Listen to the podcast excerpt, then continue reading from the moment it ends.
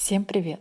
Сегодня хотела бы начать свой монолог с э, отрывка, который я нашла на просторах Инстаграма. Он звучит следующим образом. Чем больше фокус внимания на себе, своих приоритетах и ценностях, тем больше у мира растет фокус внимания к вам. Согласитесь, а, когда вы все отдаете этому миру, такая добрая, такая удобная, то почему-то люди не ценят этого и наоборот используют вас. И э, я всегда задавалась этим вопросом, но понимала, что нужно быть эгоистичной. Я, и в какой-то момент, когда я стала в каких-то моментах эгоистичной, прекратила обращать внимание, расстраиваться по каким-то из-за каких-то людей, переживать за каких-то людей, то почему-то не только мне становилось лучше, но и эти люди меняли свое поведение, а, налаживали свою жизнь.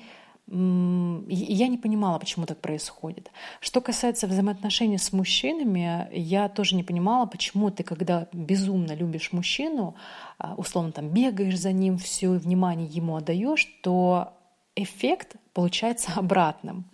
И буквально пару месяцев назад я слушала какое-то видеообращение, уже даже не помню, а, что это было за интервью или где я это слышала.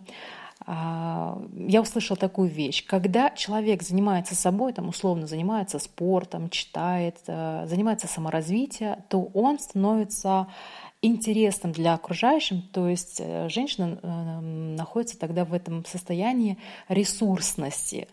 И именно поэтому, когда она ресурсна, она может дать что-то другому человеку. И, наверное, это все касается, также касается всех остальных людей. Когда мы ресурсны, к нам люди тянутся, потому что условно что-то можно с нас взять. А когда мы просто бегаем за другим человеком, то есть мы не в состоянии ресурса, мы не развиваемся, мы постоянно э, в нервном, наверное, каком-то состоянии, то человек интуитивно понимает, что, в принципе, мы в таком состоянии ничего ему дать не можем.